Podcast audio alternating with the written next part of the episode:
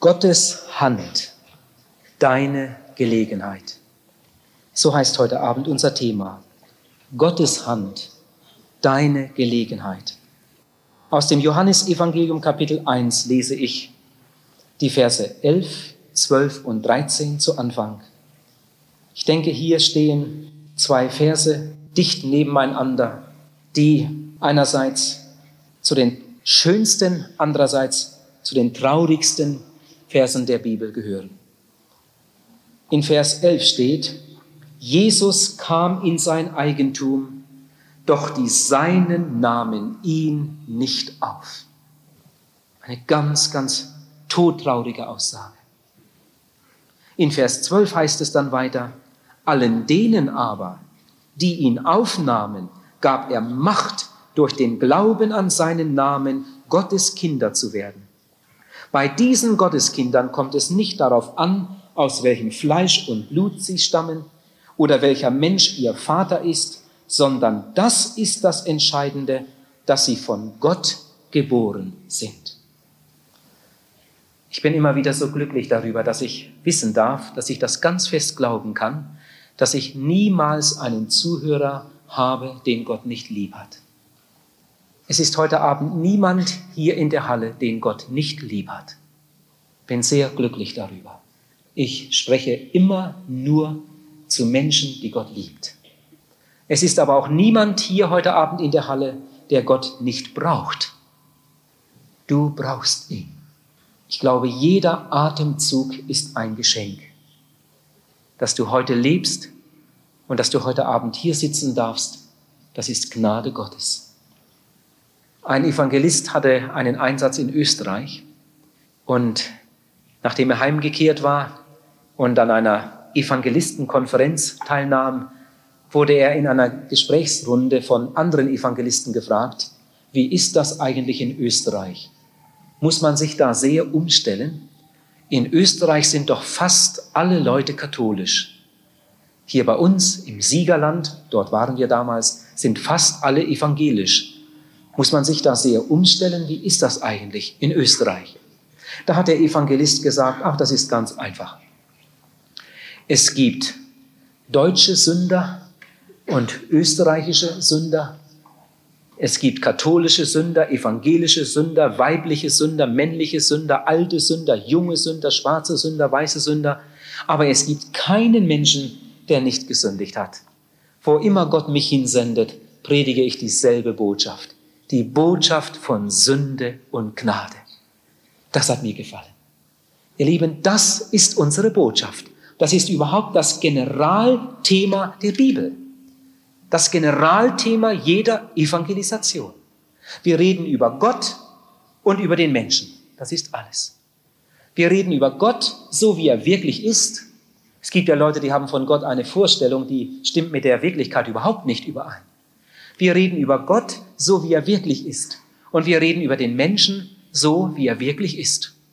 Die Bibel sagt, Gott ist ein heiliger Gott und der Mensch ist vom Sündenfall her ein sündiger Mensch und durch die Sünde von Gott getrennt. Ich schicke das jetzt einmal voraus, damit auch die, die heute Abend das erste Mal hier sind, gleich den richtigen Einstieg haben. Denn die Predigt heute Abend ist besonders für die gedacht, die schon einige Male hier waren. Aber ich hoffe, dass ich es so sagen kann, dass auch die, die das erste Mal hier sind, heute Abend ganz gut folgen können. Also noch einmal. Auf der einen Seite ist Gott, der heilige Gott. Auf der anderen Seite ist der Mensch, der sündige Mensch. Und die Bibel sagt, zwischen Gott und dem sündigen Menschen ist eine Scheidewand. Eine Scheidewand, die diese beiden voneinander trennt. Die Sünde trennt uns von Gott. Aber Gott ist Liebe. Gott will nicht, dass wir verloren gehen. Wenn wir so weiterleben würden, würden wir schließlich ins Verderben gehen. Aber Gott will in seiner Liebe Rettung. Und darum hat Gott in seiner großen Liebe seinen Sohn in diese Welt gesandt. Jesus Christus hat uns viel von der Liebe Gottes gesagt, aber er hat nicht nur über Liebe geredet, sondern er hat seine Liebe bewiesen, als er ans Kreuz ging. Jesus hat damals, obwohl er selbst nie eine Sünde getan hat, unsere Sünde auf sich genommen, stellvertretend, hat sich zum Tode verurteilen lassen und sich ans Kreuz schlagen lassen, um dann für uns stellvertretend zu sterben. Weil Jesus stellvertretend für uns gestorben ist, kann Gott uns unsere Sünde vergeben. Jetzt wartet Gott nur darauf, dass wir kommen und unsere Sünde bringen und um Vergebung bitten. Dann werden wir gewaschen im Blute des Lammes Gottes, das heißt im Blute Jesu. Und wenn wir dann, nachdem wir unsere Sünden abgegeben haben mit Gebet, Jesus Christus im Glauben als unseren Heiland und der Retter in unser Leben einladen, aufnehmen, werden wir, so haben wir es gerade gelesen, wiedergeboren. In dem Augenblick werden wir Gotteskinder. So wie man durch die erste Geburt ein Menschenkind wird, weil man von einem Menschen gezeugt und geboren wurde, so wird man durch die Wiedergeburt ein Gotteskind, weil man vom Geist Gottes gezeugt und von Gott geboren wurde. So wie mit der natürlichen Geburt das natürliche Leben anfängt, so fängt mit der Wiedergeburt das ewige Leben an. Wer die natürliche Geburt erlebt hat, der kann diese Welt sehen. Wer sie nicht erlebt hat, kann diese Welt nicht sehen. Wer die Wiedergeburt erlebt hat, der kann das Reich Gottes sehen. Aber wer die Wiedergeburt nicht erlebt hat, sagt Jesus in Johannes 3, kann das Reich Gottes nicht sehen. So wie die natürliche Geburt unumgänglich wichtig ist, die Voraussetzung für das natürliche Leben. So ist die Wiedergeburt unumgänglich wichtig, ja die Voraussetzung für das ewige Leben. Noch einmal, so wie man ohne die natürliche Geburt diese Welt nicht sehen kann, man ist ja gar nicht da, so kann man ohne Wiedergeburt das Reich Gottes nicht sehen. Und Jesus bietet uns dieses neue Leben an. Auch heute Abend können Menschen wiedergeboren werden. Also wollen wir uns auch heute Abend mit diesem Generalthema der Bibel beschäftigen, mit Sünde und Gnade. Vielleicht sind solche hier, die meinen, das passt überhaupt nicht in diese moderne Welt. Wir haben doch heute ganz andere Probleme. Bevölkerungsexplosion und Umweltverschmutzung und Jugendprobleme und Drogen und, und, und, und, und. Darüber sollte mal geredet werden. Was ist das für ein altmodischer Prediger? Was will der uns denn da erzählen? Ich habe einmal erlebt in Schaffhausen, dass eine Gruppe junger Leute auf die Bühne gestürmt kam, mir das Mikrofon weggenommen haben. Sie wollten jetzt einmal ihre Meinung sagen. Ich musste einfach mit der Predigt aufhören. Und dann haben sie ins Mikrofon hineingerufen und, und ihre Meinung gesagt und über mich geschimpft. So einen altmodischen Redner hatten sie überhaupt noch niemals in ihrem Leben erlebt. Wir haben heute andere Probleme. Ich habe das einige Male ähnlich erlebt. Irgendwo hat jemand mich gefragt, sagen Sie mal, haben Sie keine Tageszeitung? Haben Sie kein Radio? Sie scheinen überhaupt nicht zu wissen, was in der Welt los ist. Damals tobte dieser grausame Krieg in Biafra, Afrika. Ich hatte eine Tageszeitung und wie oft hatte ich die Zeitung mit den Bildern in der Hand. Da dreht sich einem fast das Herz im Leibe um, wenn man so etwas sieht. Wie viele Menschen sind da verhungert und elendig umgekommen. Und welcher Christ ist nicht bereit, großzügig zu helfen, wenn wieder einmal aufgerufen wird? Darum setzen wir uns ja ein für solche Gebiete. Nun, jener fragte mich, ob ich nichts davon wüsste. Jemand hat mich gefragt, wissen Sie nicht, was in Vietnam los ist? Das liegt schon einige Jahre zurück. Wissen Sie nicht, was da draußen los ist? Welch ein Elend. Statt dass Sie hier fromme Geschichten erzählen, sollten Sie eine Sammlung machen für ein Hungergebiet, für ein Notstandsgebiet. Die Welt ist todkrank, sehen Sie das nicht? Ihr Lieben, jetzt bitte denkt einmal ganz gut mit. Wir sind ja hier in einer christlichen Versammlung und ich möchte jetzt als Christ einmal zu diesen Vorwürfen etwas Stellung nehmen. Man hört sie ja öfter. Die Welt ist todkrank und da stellt ihr euch hin und erzählt fromme Geschichten. Ich weiß, diese Welt ist todkrank. Der Mensch hat alles ruiniert durch seinen Egoismus, durch seinen Größenwahn durch dämonische oder dämonisierte Religionen, durch atheistische Ideologien. Der Mensch hat alles an den Rand des Ruins gebracht. Aber jetzt denkt einmal weiter. Das hat mich sehr beschäftigt. Vielleicht habt ihr es auch in der Zeitung gelesen. Zum Beispiel, da haben einige Staaten Erbarmen gehabt und haben riesige Mengen von Hilfsgütern nach Äthiopien gesandt, um diesem armen, geknechteten Volk zu helfen. Diese Hilfsgüter wurden im Hafen sofort umgeladen auf russische Schiffe als Tauschgegenstände für Waffen. So sieht das heute aus. Ihr Lieben, wisst ihr, dass es afrikanische Staaten gibt, die eine ganze Menge Entwicklungshilfe bekommen? aber mehr Geld für Waffen ausgeben, als sie an Entwicklungshilfe reinbekommen. Ich verurteile diese Leute nicht. Ich will gleich zeigen, was dahinter steht. Wir wissen um die furchtbare Not in Indien, was da für Menschen verhungern. Ein Tourist, der das zweite Mal in Indien war, fragte dann einen Einheimischen, sag mal, warum schlafen so viele Menschen auf den Verkehrsinseln in der Stadt?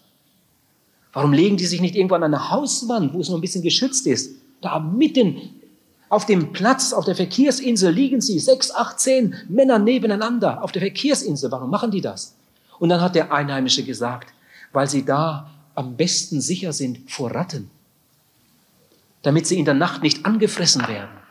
Darum legen sie sich auf die Verkehrsinsel, weil da die Ratten nicht so schnell hinkommen. Weißt du, dass heute auf einen Einwohner in Indien acht Ratten kommen? Aber die Ratten dürfen nicht getötet werden. Da könnte ja die Seele der Großmutter drin sein. Jawohl. Als einmal ein Staat eine große Menge sehr wirksames Rattengift spendete, um dieser Plage Herr zu werden, da gab es einen fürchterlichen Protest. Ratten dürfen in Indien nicht getötet werden. Und als aus dem Butterberg der EG ein großes, eine große Menge nach Indien gegeben werden sollte, da gab es Proteste aus Indien. Man hatte nämlich nicht daran gedacht, dass die Butter ja von der heiligen Kuh kommt als Kanada vor einigen Jahren riesige Mengen von Rindfleischkonserven nach Indien auf den Weg gesandt hatte, da gab es Proteste und das Schiff musste umdrehen. Das war ja auch von der heiligen Kuh. Ihr Lieben, die Leute wissen es nicht besser, das weiß ich wohl. Wir wollen sie niemals verurteilen. Aber weißt du, was hinter dieser heidnischen Religion steht? Hinter diesen furchtbaren Lehren stehen Dämonen, Dahinter stehen Lügengeister. Dahinter steht der Teufel mit seiner ganzen Verführung. Und Millionen und Abermillionen Menschen, die das Evangelium von Jesus Christus nicht kennen, die glauben an einen solchen Spuk und gehen als Folge davon elendig zugrunde. Ich weiß, diese Welt ist todkrank, aber es gibt eigentlich in dieser Welt nur eine Krankheit. Und diese eine Krankheit ist die Sünde. Und wenn nicht einmal die Sünde in diese Welt gekommen wäre, wenn es keinen Sündenfall gegeben hätte, ihr Lieben, dann gäbe es in dieser Welt keinen Hass, dann gäbe es in dieser Welt keinen Krieg, dann gäbe es in dieser Welt keinen Hunger, dann gäbe es keine Eheprobleme, dann gäbe es nicht einmal Krankheit, dann gäbe es nicht einmal den Tod. Durch die Sünde kam dieses ganze Elend in diese Welt. Es gibt eigentlich nur eine Krankheit und das ist die Sünde. Und es gibt für diese todkranke Welt eigentlich nur ein einziges Heilmittel und das ist Jesus Christus und sein Evangelium. Alle Not der Welt könnte man in einem einzigen Wort zusammenfassen, in dem Wort Sünde. Trennung von Gott. Da kommt das alles her. Und die Hilfe für diese Welt könnte man ebenso in einem Namen zusammenfassen, in dem Namen Jesus. In seinem Evangelium, da liegt die Antwort.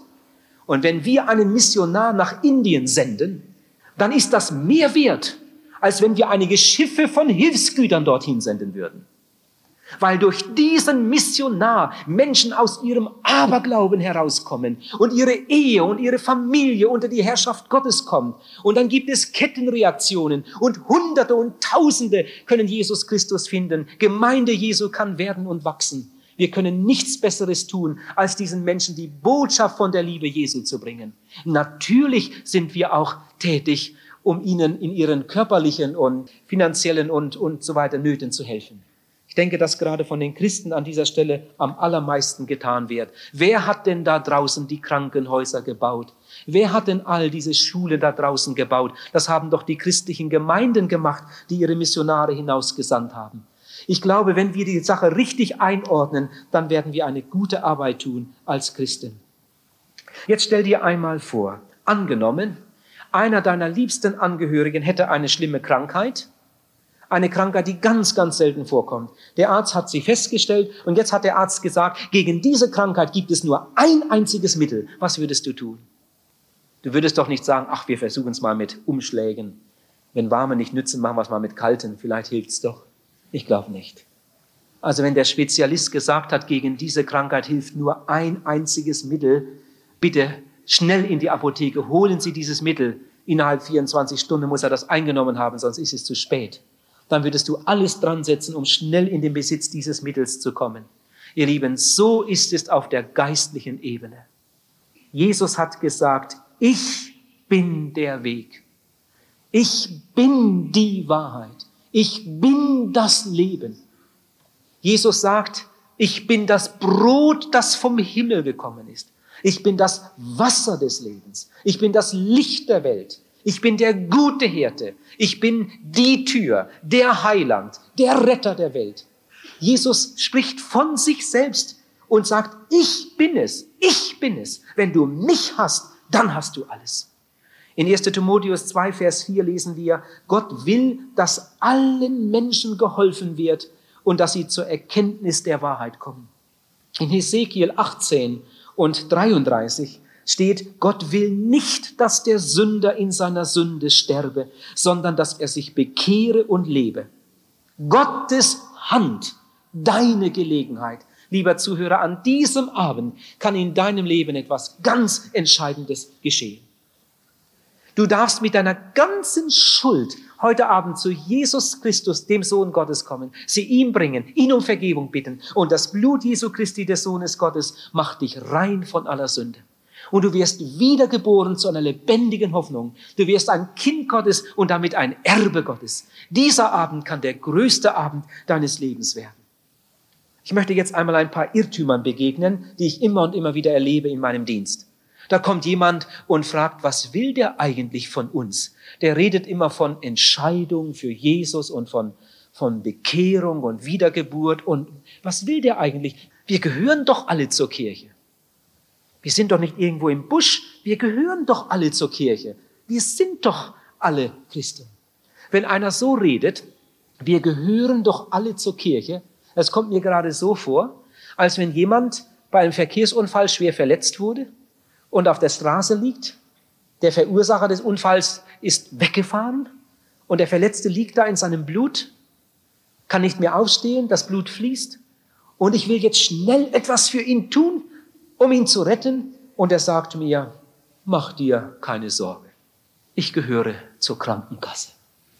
Schön, oder? Wenn er eine gute Krankenkasse hat, die hinterher die Rechnung bezahlt. Aber jetzt im Moment braucht er keine Krankenkasse, sondern einen Arzt. Ihr Lieben, wir sind doch nicht gegen die Kirche. Die Kirche ist dazu da, das Evangelium zu verkündigen. Aber du wirst nicht gerettet dadurch, dass du Mitglied einer Kirche bist. So wie ein Kranker nicht gesund wird dadurch, dass er zu einer Krankenkasse gehört. So wie der Kranke einen Arzt braucht, so braucht der verlorene Mensch Jesus Christus. Er braucht Erlösung, Errettung. Und ich hoffe, dass wir das heute Abend richtig verstehen. Und da sagt jemand, ja, aber wir glauben doch an Gott. Ich weiß gar nicht, was der von uns will. Wir glauben doch alle an Gott. Wie oft habe ich das schon gehört? Wir beten sogar. Was der da redet von Bekehrung, ich weiß gar nicht, was der will. Wir glauben doch alle an Gott und wir beten sogar, da können Sie meinen Mann fragen. Ich glaube, dass damals, als Jesus über die Erde ging, viel gebetet wurde im Volk Israel. Die Juden haben nie so viel gebetet wie damals, als Jesus über die Erde ging. Ich glaube, dass Saulus von Tarsus, bevor er sich bekehrte, viel gebetet hat. Er war ja ein frommer Jude. Ich kann mir vorstellen, dass Saulus manchmal morgens gebetet hat, Herr, du siehst diese neue Sekte, die da aufgekommen ist in Jerusalem. Das ist etwas Furchtbares und die wollen wir ausrotten. Hilf mir, dass ich heute viele davon erwische. Oh, du Gott Abrahams, Isaaks und Jakobs, hilf mir, dass wir wieder die, die Wahrheit auf den Leuchter stellen, dass wir diese Sekte endlich loswerden. Saulus von Tarsus war so falsch informiert, dass er sogar gegen die bekehrten Menschen kämpfte und dass er es als eine Lebensaufgabe ansah, diese neue Bewegung mit Stumpf und Stiel auszurotten. Ja, man kann an Gott glauben. Man kann jeden Morgen sein Tischgebet und am Abend sein Abendgebet beten, ohne gerettet zu sein für die Ewigkeit. Da sagt eine Frau im Emmental, aber wir haben Gott sogar schon erlebt, Herr Pals. Sie kam aus Deutschland und machten Ferien in der Schweiz. Da können Sie meinen Mann fragen, was mein Mann erlebt hat damals an der Front. Wir haben vorher uns nicht um Gott gekümmert, aber da an der Front, da hat mein Mann Gott erlebt, im Schützengraben, da hat er gebetet, Gott, wenn es dich gibt, dann hilf mir, bring mich hier raus und ich will immer an dich glauben. Und Sie können meinen Mann fragen, der glaubt. Und was ich erlebt habe auf der Flucht, wir kommen aus dem Osten, wir mussten damals alles verlassen und sind geflohen in Richtung Westen. Und dann gab es einen Angriff und dann wurden unsere Pferde getötet und dann mussten wir unseren Wagen stehen lassen, da ging es zu Fuß weiter wie übrigens viele, viele andere Flüchtlinge, die aus Ostpreußen und so weiter kamen. Dann hat die Frau gesagt, dann haben wir das Allerwichtigste genommen. Einige hatten sogar Babys auf dem Arm. Und dann sind wir zu Fuß weiter, auf der Flucht vor den Russen. Und dann kamen wir ins nächste Dorf. Das Dorf war wie ausgestorben. Die Leute waren auch auf der Flucht. Und dann sind wir in eine Scheune gegangen, weil wir dort übernachten wollten. Und als wir in die Scheune hineinkamen, fanden wir eine Kuh.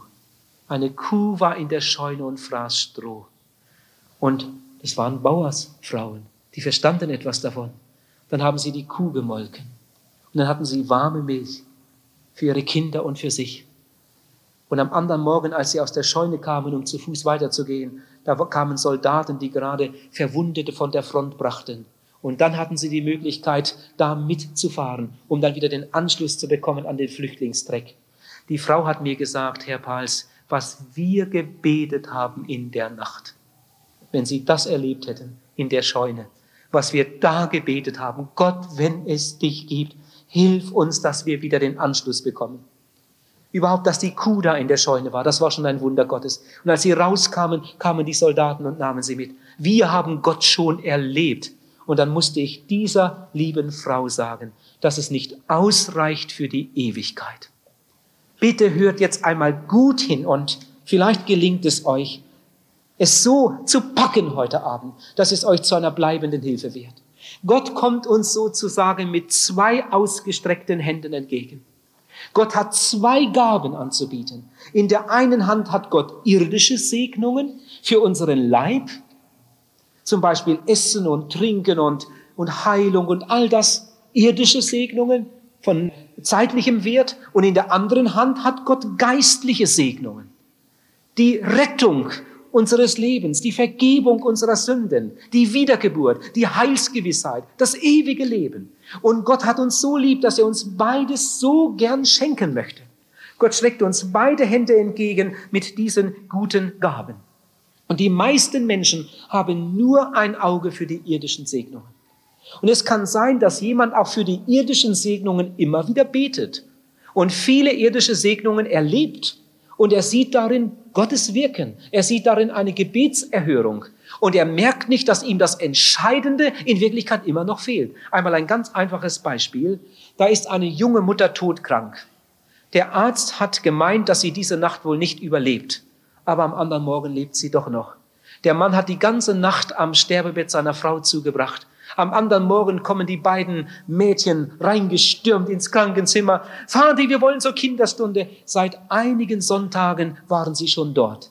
Der Vater war froh, dass er sie los war und dann hatte er Ruhe im Haus. Ja, geht in die Kinderstunde. Und die beiden Mädchen gehen wieder in die Kinderstunde am Sonntagmorgen. Der Mann glaubte überhaupt nicht an Gott, seine Frau auch nicht. Und nun saß er da am Krankenlager seiner Frau und die Stunden vergingen. Und plötzlich kommen die beiden wieder ins Haus gestürmt. Und die Älteste sagt, Vati, du musst beten mit Mutti, dann wird sie wieder gesund. Bete doch mit Mutti, dann können wir doch zusammen Mittag essen. Wie Kinder sind. Der Vater hat mit ihr geschimpft. Sie sollen nicht so laut sein und so weiter. Und dann haben sie beide angefangen, ihm das zu predigen. Vati, aber das stimmt wirklich. Wir haben Tante Ruth extra gefragt, ob der Heiland das heute auch noch kann. Das steht alles in der Bibel. Der Heiland kann das wirklich. Du musst nur beten und dann macht er das. Vati, mach es doch mal. Dann können wir doch mit Mutti Mittag essen. Der Vater verstand nichts davon und war böse darüber. Und dann sagt die Älteste, dann mache ich es eben. Und dann kommt sie zur Mutti, faltet die Hände und betet, lieber Heiland, mach doch Mutti gesund, dass wir zusammen Mittag essen können. Und weißt du, was daraus geworden ist? Der Vater hat nachher etwas zurechtgebrutzelt. Und als es dann zum Essen kommen sollte, da sagt die Mutti tatsächlich, das riecht ja so gut. Was hast du denn gemacht? Bringst mir auch einen Schmeckhappen. Sie hat nur ein ganz bisschen davon genommen. Aber das Gebet des Kindes war erhört. Die Mutter wurde von der Stunde an so schnell stark wurde ganz gesund, dass der Arzt heute noch sagt, in meiner Geschichte ein großes Wunder. Eine Erklärung dafür habe ich nicht. Diese Familie war so dankbar, eine wahre Begebenheit. Die, dieses Ehepaar war so überwältigt von diesem Erlebnis. Die waren dann bald im Gottesdienst, haben in der Kirchgemeinde davon erzählt, was sie erlebt haben. Sie waren früher nie im Gottesdienst, gingen regelmäßig in den Gottesdienst. Aber jetzt eine Frage von mir. Was meinst du? Waren diese beiden Menschen jetzt gerettet für die Ewigkeit? Wenn es jetzt einen Verkehrsunfall gegeben hätte und sie wären tot, wären sie gerettet für die Ewigkeit? Ganz gewiss nicht. Die beiden waren doch nicht bekehrt. Die waren doch nicht wiedergeboren. Sie waren doch keine Kinder Gottes. Sie hatten Gottes Hilfe wohl wunderbar erlebt, aber nur die eine Hand. Bislang drehte es sich bei ihnen nur um irdische Segnungen. Und die sind gut. Gott interessiert sich sehr für unseren Leib.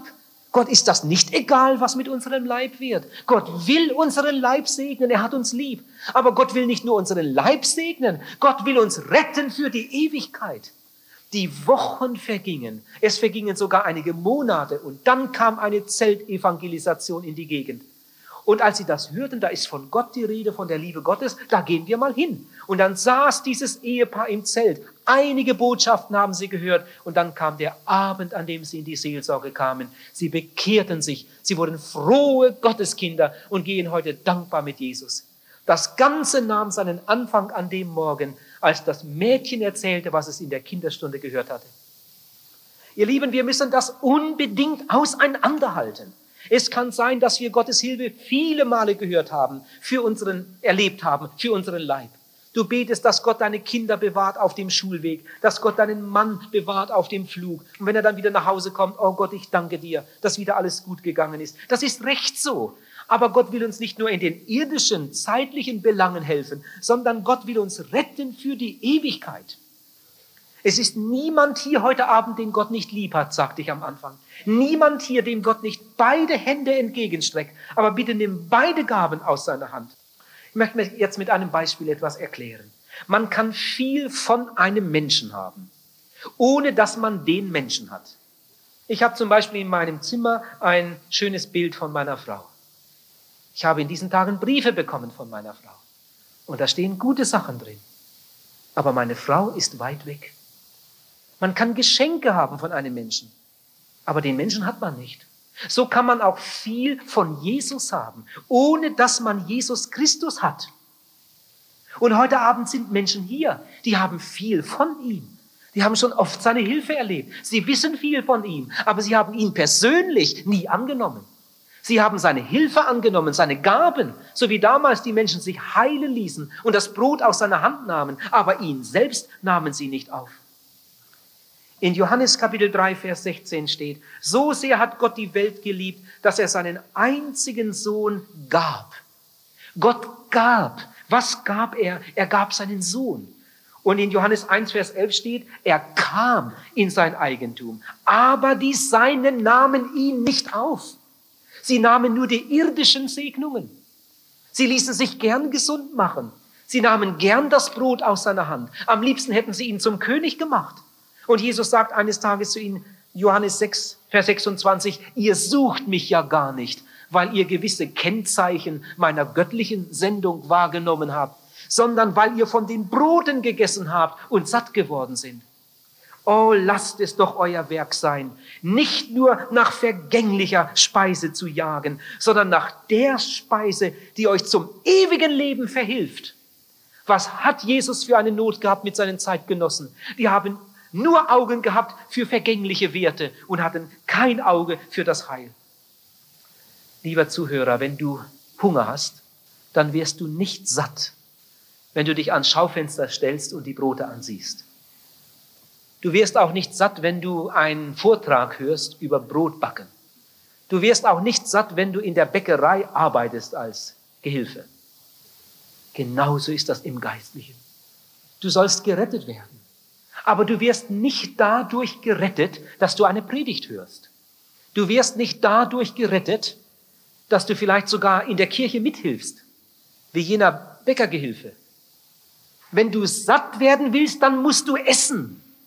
Und wenn du gerettet werden willst, dann musst du Jesus Christus in dich hineinnehmen durch den Glauben. Deine Entscheidung für Jesus ist entscheidend.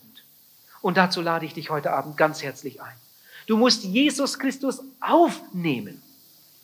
Das ist jetzt aber nicht eine menschliche Leistung. Stell dir einmal vor, ich wollte dir meine Bibel schenken. Dann musst du nicht erst einige Tage in der Papierfabrik arbeiten oder in der Druckerei. Diese Bibel ist gedruckt, die ist gebunden, die ist bezahlt. Wenn ich sie dir schenken will, dann brauchst du sie nur noch zu nehmen. Und so ist das auch mit der Erlösung. Die Erlösung kann man sich nicht erarbeiten, nicht verdienen. Die Erlösung ist ein Geschenk. Aber geschenkt, wo geschenkt wird, sind immer zwei Beteiligte. Einer, der gibt und einer, der nimmt. Und wenn kein Nehmender da ist, kommt es nicht zur Schenkung. Ich kann hier eine ganze Stunde stehen und dir meine Bibel entgegenstrecken. Wenn du nicht auch deine Hand ausstreckst und sie nimmst, dann hast du in einer Stunde immer noch keine. Und so ist das auch hier mit der Erlösung. Jesus bietet dir sein Heil an, aber du musst es annehmen im Glauben. Und dazu lade ich dich heute Abend ein. Noch ein paar Bibelstellen. In Römer 3, Vers 23 steht, es gibt keinen Unterschied. Sie haben alle gesündigt und sind von der Herrlichkeit Gottes ausgeschlossen. Das ist eine ganz unheimliche Tatsache.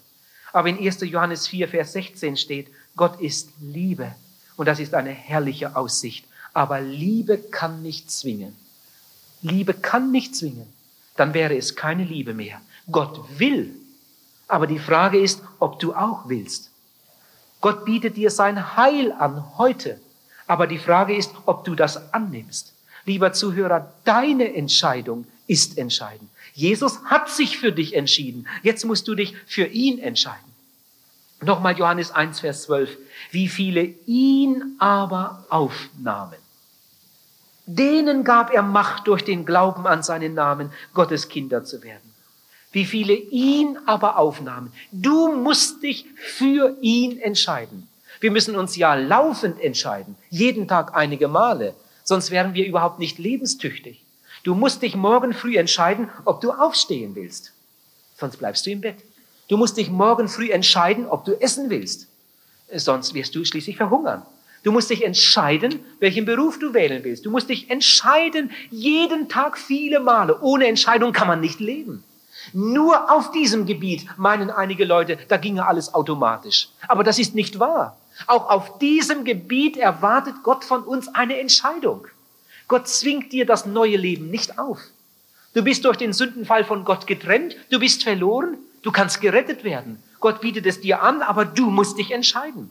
Die wichtigste Entscheidung, die es überhaupt im Leben gibt, ist die Entscheidung für Jesus Christus. Noch einmal, Johannes 1, Vers 12. Wie viele ihn aber aufnahmen, denen gab er Macht, durch den Glauben an seinen Namen Gottes Kinder zu werden. Ihr Lieben, eine Bekehrung, eine Wiedergeburt erlebt man nicht im Traum. Das kann nicht die Patentante für dich erledigen oder die Großmutter sondern hier geht es um deine persönliche Entscheidung. Und die kannst du nur treffen im Gebet, indem du zu Jesus gehst im Gebet und es ihm sagst. Indem du es ihm sagst, Herr Jesus, mir sind meine Sünden leid, bitte vergib sie mir. Das ist Bekehrung. Und indem du ihm dann sagst, Herr Jesus, und jetzt nehme ich dich auf als meinen Heiland und Retter. Komm in mein Leben, komm in mein Herz. Diese Entscheidung musst du einmal treffen. Wir hatten irgendwo eine Evangelisation im Zelt. Das große Zelt war übervoll und an einem Abend kam mir mit einmal so dieser Gedanke, vielleicht sind sogar hinter mir im Chor Leute, die noch nicht bekehrt sind. Jeden Abend rede ich zu den Leuten hier vorne, wer weiß, wie es hinter mir aussieht. Das gibt's ja auch manchmal, dass Leute sich in den Chor schmuggeln und diese herrlichen Lieder singen und sie haben es selbst gar nicht erlebt. Und dann habe ich das Mikrofon in die Hand genommen und habe mich umgedreht und habe mal fünf Minuten zum Chor gesprochen und gefragt, sagt einmal, wie sieht es hier auf der Bühne aus? Ist das möglich, dass vielleicht jemand hier im Chor mitsingt? Lasten sie fallen auf Golgatha. Und Menschen einlädt zu Jesus und du hast es selbst nie getan, nie erlebt. Ist das möglich? ich habe dann noch gesagt, ich finde, es muss furchtbar sein, wenn ein Mensch einmal im Gericht steht und dann zurücksieht, hat sogar mitgearbeitet, sogar andere eingeladen und selbst den Schritt nie getan. Das wäre furchtbar. Sollte jemand hier im Chor sein, der noch keine Heilsgewissheit hat, komm doch heute Abend. An dem Abend ging eine Frau nach Hause. Das erfuhr ich erst am nächsten Abend. Die hat in der Nacht kein Auge zugekriegt. Es war eine furchtbare Nacht. Sie hatte nicht den Mut, in die Seelsorge zu kommen, weil ja jeder sie kannte. Was denken die anderen, wenn ich da hingehe? Aber sie kam nicht zurecht und die Not wurde schlimmer. Und am anderen Abend war sie die Erste, die im, im Seelsorgezelt war. Und dann erzählte sie mir mit ein paar Worten das, was sie da gerade erlebt hatte. Heute Abend muss es einfach sein. Und dann bekehrte sie sich. Am letzten Abend kam die Frau noch einmal zu mir und sagte mir, Herr Pals, ich muss Ihnen einfach noch einmal danken, dass Sie sich an dem Abend umgedreht haben, um zum Chor zu reden.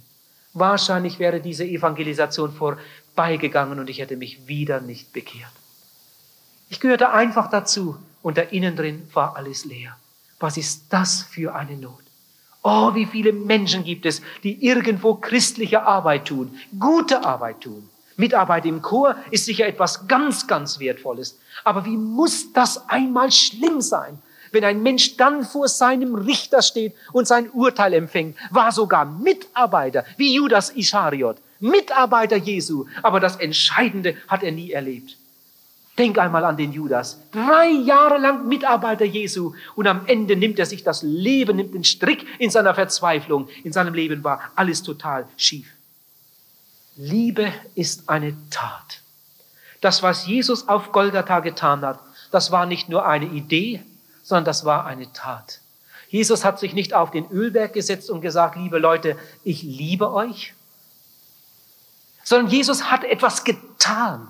Liebe ist eine Tat. Und wenn es nicht zur Tat wird, dann ist es nur eine Philosophie oder, oder eine Idee. Jesus hat etwas getan am Kreuz. Und so ist das auch mit der Bekehrung. Bekehrung ist auch eine Tat.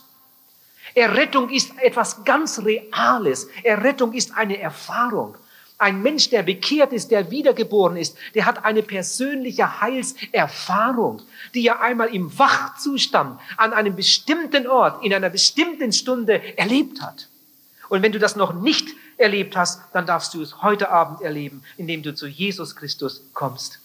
Bei einer Evangelisation in Thun bekehrte sich an einem Abend ein Mädchen. Und es hat mir gesagt, oh, wenn doch das meine Familie einmal hören könnte. Aber die wohnen alle in der Ostschweiz. Gibt es da auch mal sowas? Und ich habe ihr gesagt, ich komme demnächst mit dem Zelt in den Kanton Thurgau. Ja, da wohnen wir ja. Dann musst du deine Familie einladen. Und als ich dann dort im Zelt evangelisierte, kam an einem Abend eine Mutter in die Seelsorge und sagte mir, ich soll Ihnen einen Gruß bestellen von meiner Tochter. Die müssen Sie kennen. Die war in Thun bei Ihnen in der Seelsorge. Und jetzt war ich jeden Abend hier im Zelt. Ich möchte das auch erleben.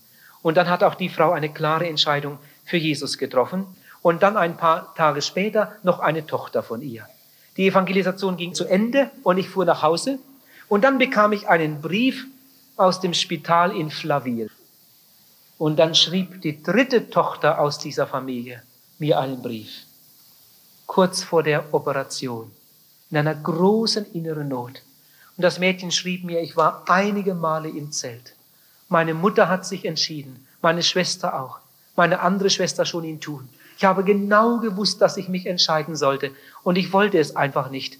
Und, und jetzt bin ich hier im Spital und sie hatte eine große innere Not. Was soll ich nur machen? Hätte ich es nur gemacht. Ich habe ihr sofort einen Brief geschrieben, ein Buch beigelegt und habe ihr erklärt, was sie tun sollte. Sie können sich auch unter der Bettdecke bekehren. Machen Sie es doch so und so. Jesus wartet ja nur auf Sie. Ein paar Tage später hatte ich einen Brief aus dem Spital in Flaville Überglücklich schrieb da ein Mädchen.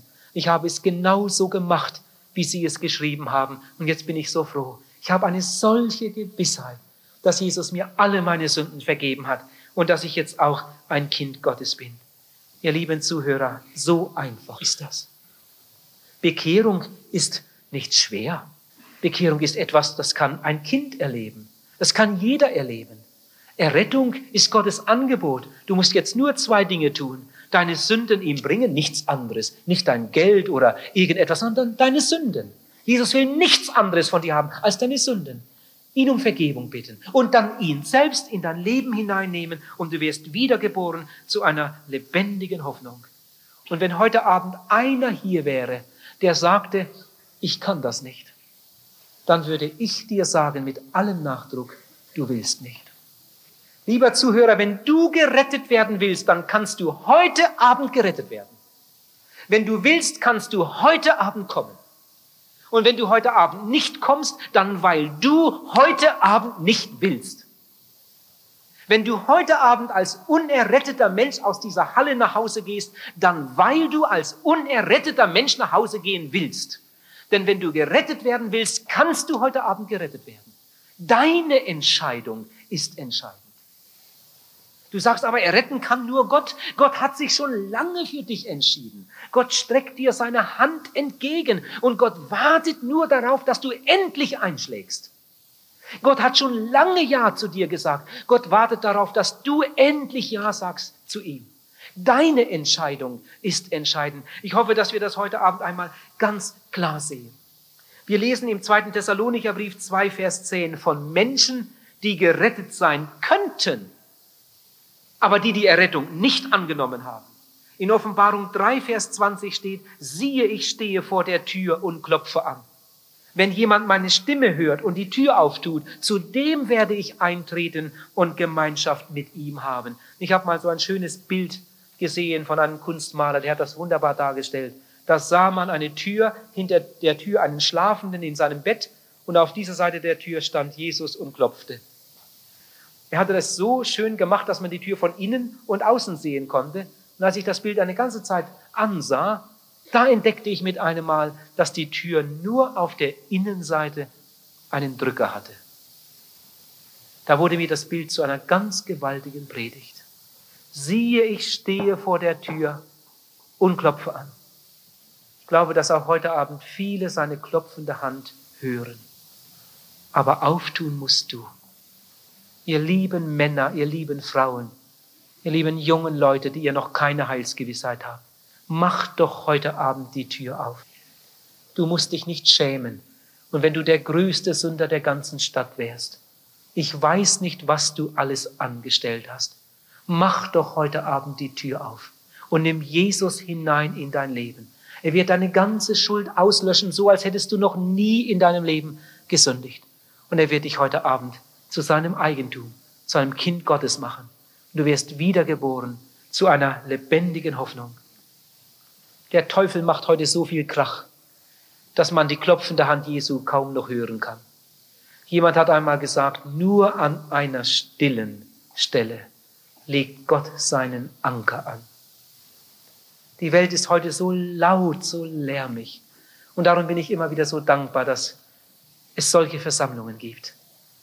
Dass einige Menschen bereit sind, mal einen Abend zu opfern um einfach mal eine ganze Stunde da zu sitzen und über Jesus, über sein Angebot nachzudenken. Ihr Lieben, ich danke euch, dass ihr gekommen seid. Ich danke euch, dass ihr so ruhig, so konzentriert da sitzt. Und ich denke, dass ihr nachgedacht habt heute Abend.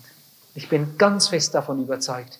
Wir haben eine Menge Leute heute Abend hier, die genau wissen, so wie ich bin, kann ich nicht bestehen vor Gott. Hier sitzen Leute heute Abend in der Halle, die ganz genau wissen, so könnte ich nicht vor ihm erscheinen und bestehen. Ich weiß nicht, was alles in deinem Leben sein mag. Ich will es auch nicht wissen. Wenn du heute Abend zu mir in die Seelsorge kommst, dann sollst du mir nicht deine Sünden eine nach der anderen her sagen. Dann wären wir morgen noch hier und ich käme nicht mehr zum Predigen. Denn wie vieles hat sich da angesammelt im Laufe der Jahre. Ich werde dich nur fragen, ob du das glaubst, ob du es ehrlich meinst, ob du Vergebung möchtest, ob du Jesus annehmen möchtest. Da werden dann noch andere sitzen. Manchmal haben wir einige Reihen hintereinander sitzen und ich erkläre und frage. Und wenn jemand eine Frage hat, kann er sie auch stellen.